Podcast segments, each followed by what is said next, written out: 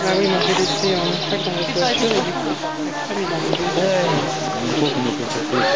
C'était un peu plus loin. Ça vient pas Je sais pas si tu te... Je voulais que ma mère ne vienne Voilà. Sur le sol. Voilà, pas. tape les D'ailleurs, pieds. par exemple, Madeleine, ça pas mal. Alors, comme ça, hein. Ouais, comme ça. Et pourtant, je n'ai pas bu à midi. Hein. Vous notez que j'ai tourné à l'eau claire.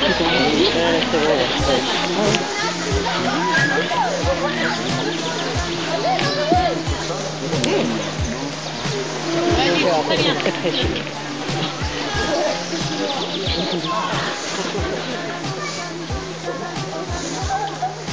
Qui suit devrait vous intéresser, vous qui connaissez tellement bien la France, qui la sillonnez sillonnez, euh, très régulièrement. Vous nous proposez aujourd'hui des petits coins de paradis pour la baignade. Exactement, si on veut s'éloigner, surtout au mois d'août, des plages bondées, dans des lieux paradisiaques. hein. Parfois, on ne se croirait pas en France. Et pourtant, alors évidemment, euh, il y a euh, la Corse, la Provence, comme on pourrait s'en douter, mais il y a aussi euh, les châteaux de la Loire. On peut se baigner à l'ombre des châteaux de la Loire. Euh, on peut se baigner en Auvergne, dans le Jura. Euh, Il y a des cascades, des piscines naturelles absolument magnifiques partout. Mais là, vous allez avoir ce sentiment de liberté. C'est un peu d'aventure aussi. Voilà, il y a aussi des conseils pratiques pour profiter de baignades un peu exceptionnelles. Mais pourquoi pas, en tout cas, c'est une très bonne idée. Merci Olivia.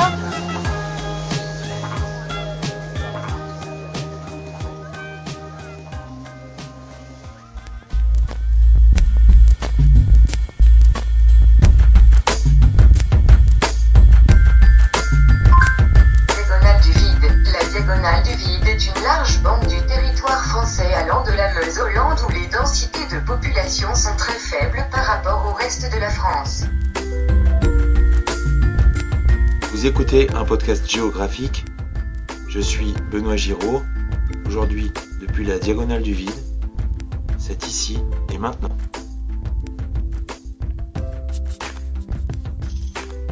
Bonjour à toutes et à tous.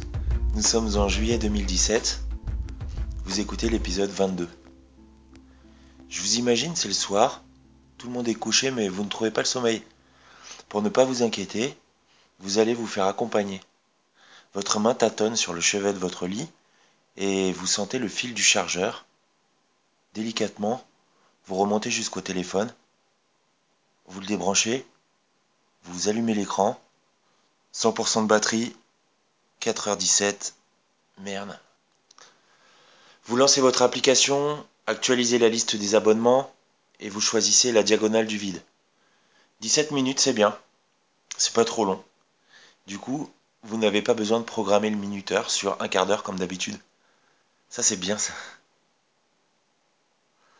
Ou alors vous êtes sur le trottoir en face du bureau. Vous avez commandé un diabolomante et vous savez que dans 20 minutes, les autres vont commencer à débarquer.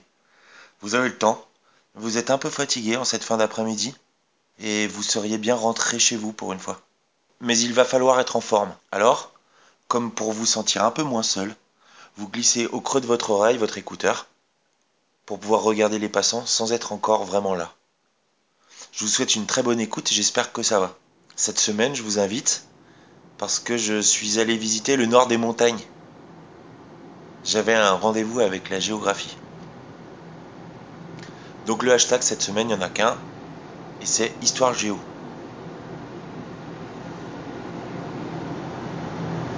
Alors là, c'est euh, la Nationale 7.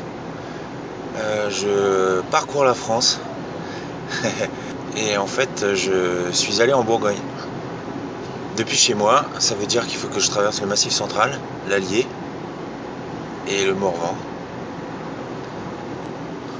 Donc en fait on m'a prêté une voiture, une jolie voiture, confortable, spacieuse et belle. Et je rentre chez moi.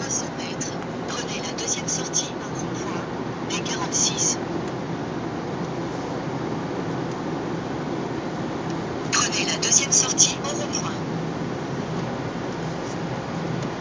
Maintenant, prenez la sortie dans des 46. Suivez cette route sur 5 km.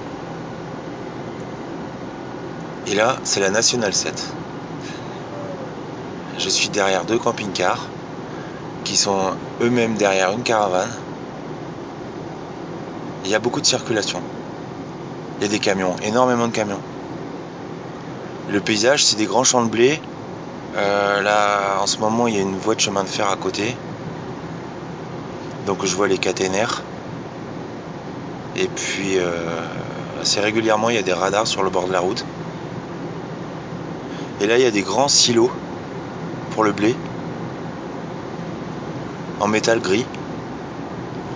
Et c'est la, c'est la plaine, vraiment c'est la plaine.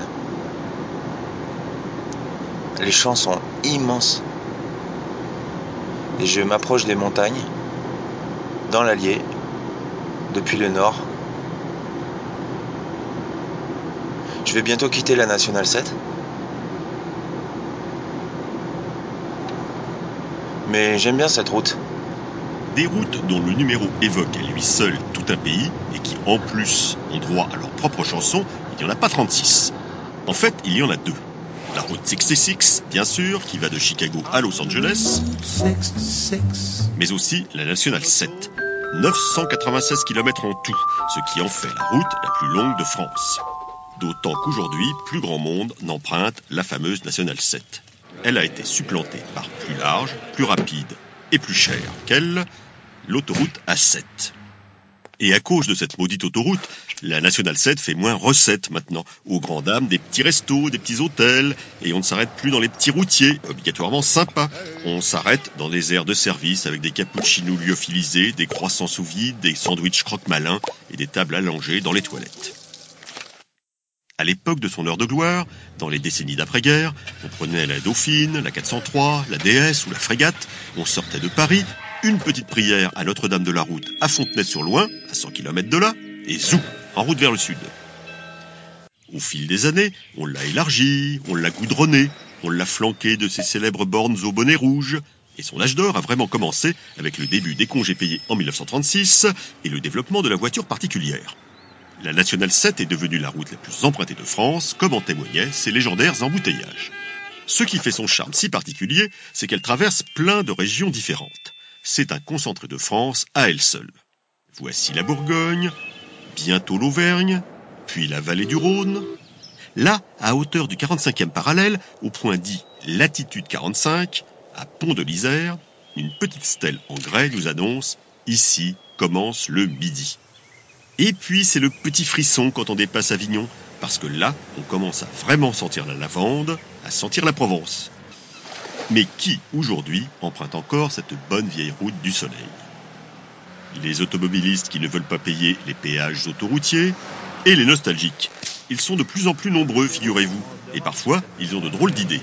Par exemple, à La Palisse, dans l'Allier, on organise chaque année un embouteillage de véhicules anciens.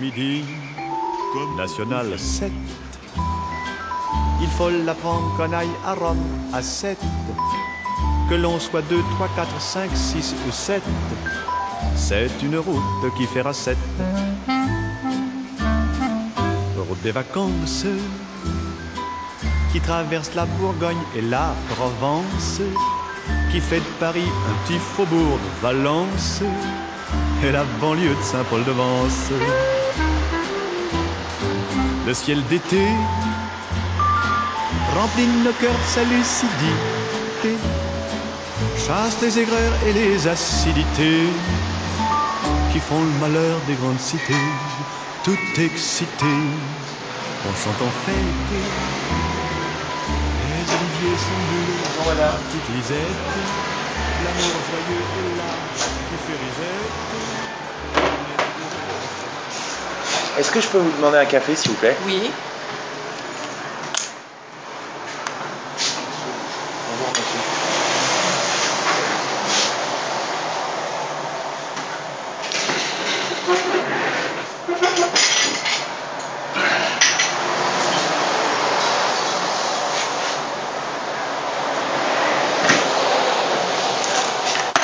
Merci.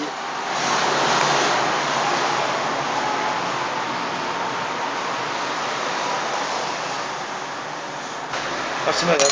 Oh bah super. Voilà, monsieur. Merci beaucoup.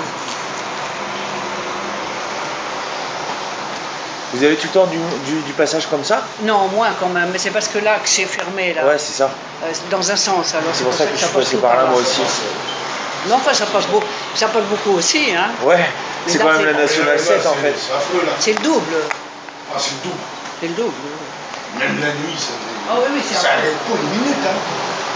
Bah, surtout la nuit. Oh ben la nuit, c'est. Wouah, c'est une horreur. Surtout dans cette saison que les gens ont la fenêtre ouverte. hein. Ouais. Déjà que la journée, c'est trop marrant, alors la nuit.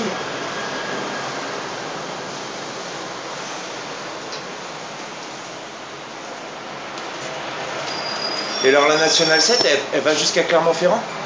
Ah bah non, elle passe pas clairement. Hein, la Elle passe pas à Clermont. Bah, euh, Elle passe par elle où passe à Rouen. À Rouen. Ah, bien sûr. Elle descend jusqu'à Montant. C'est la 7, ça. Oui, oui, c'est ça. C'est pour ça qu'il y a quand même du monde, quoi. La légendaire. euh, Ouais, bah ouais. Moi j'ai grandi à, à côté de Melun, donc euh, en fait, euh, elle passe aussi là-bas. ah ouais.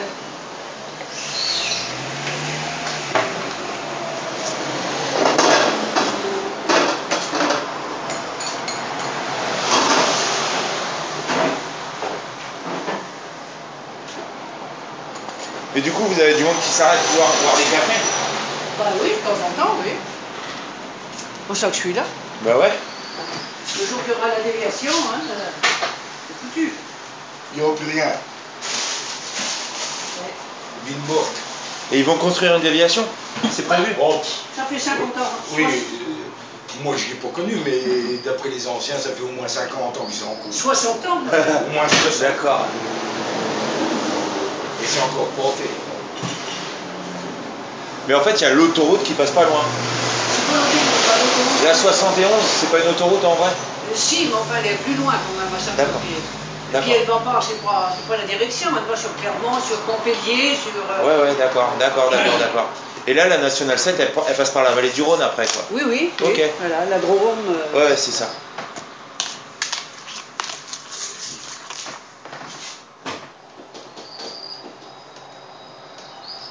Ah ouais, c'est une route my- mythique, quoi, ça c'est sûr. Ouais. Puis là, on a tous envie de dormir avec les fenêtres grandes ouvertes. Ou alors, faut mettre le ventilateur. Ouais, c'est ça. Le ventilateur, ça apporte pas que du bon. Mais ça fait du bruit et puis euh, Oh, puis, euh, ça rafraîchit pas tellement, quoi. Ben, disons que ça fait de l'air. Mais choper la crève, euh, ouais. Cette nuit, je me suis levé, je l'ai éteint, je dis ça va pas. Il n'y a plus.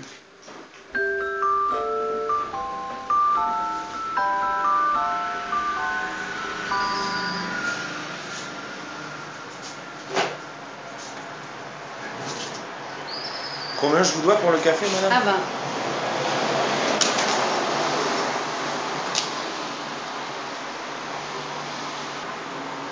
Vois ça.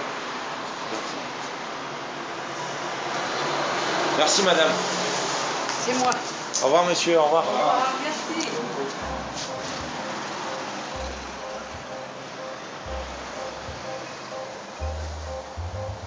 One is the loneliest number that you'll ever do.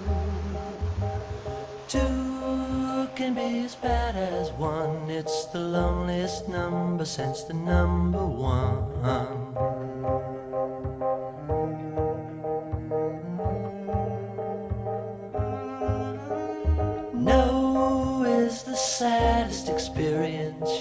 Ever know. Yes, it's the saddest experience you'll ever know. Because one is the loneliest number that you'll ever do. One is the loneliest number that you'll ever know.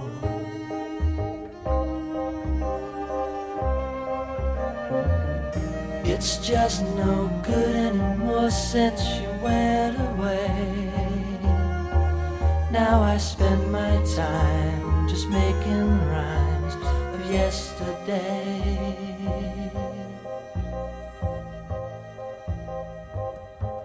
Because one is the loneliest number that you'll ever do. One is the loneliest number that you'll ever know. One is the loneliest number. One is the loneliest number. One is the loneliest number that you'll ever do. One is the loneliest number, much, much worse than two.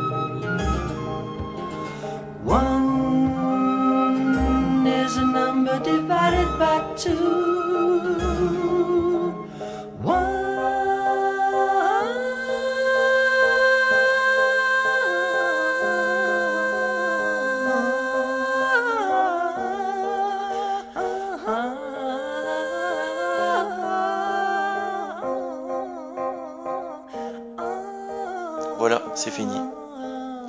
Je vous remercie de m'avoir écouté. Je ne sais pas pourquoi, mais j'avais envie de vous raconter quelque chose en plus. Et puis en même temps, je me suis dit que c'était suffisant. Donc j'ai rien mis en plus. J'ai enregistré plein de super trucs que je vous garde pendant 15 jours. Peut-être que d'ici là, j'aurai encore enregistré d'autres trucs. Et du coup, je me suis dit que je vais pouvoir finir cette saison 1 de la Diagonale du Vide un an après l'avoir commencé. C'est-à-dire durant la deuxième quinzaine du mois d'août. Après, je pense que je ferai une petite pause avant de commencer une saison 2 au mois d'octobre. J'ai encore une fois pris beaucoup de plaisir à vous parler. Comme toujours, je vous demande de bien vouloir me laisser un commentaire sur ma page iTunes. C'est important parce que ça va permettre de faire découvrir mon podcast à beaucoup de monde. Je vous invite aussi à aller sur ma page SoundCloud. Dessus, je mets des petits trailers des épisodes qui durent euh, moins de deux minutes à chaque fois. J'aime bien. Je vous souhaite de passer une bonne journée, une bonne nuit, ça dépend. Portez-vous bien, take care. Moi, je vous retrouve dans deux trois semaines, dans un endroit probablement différent, mais toujours entre vos oreilles.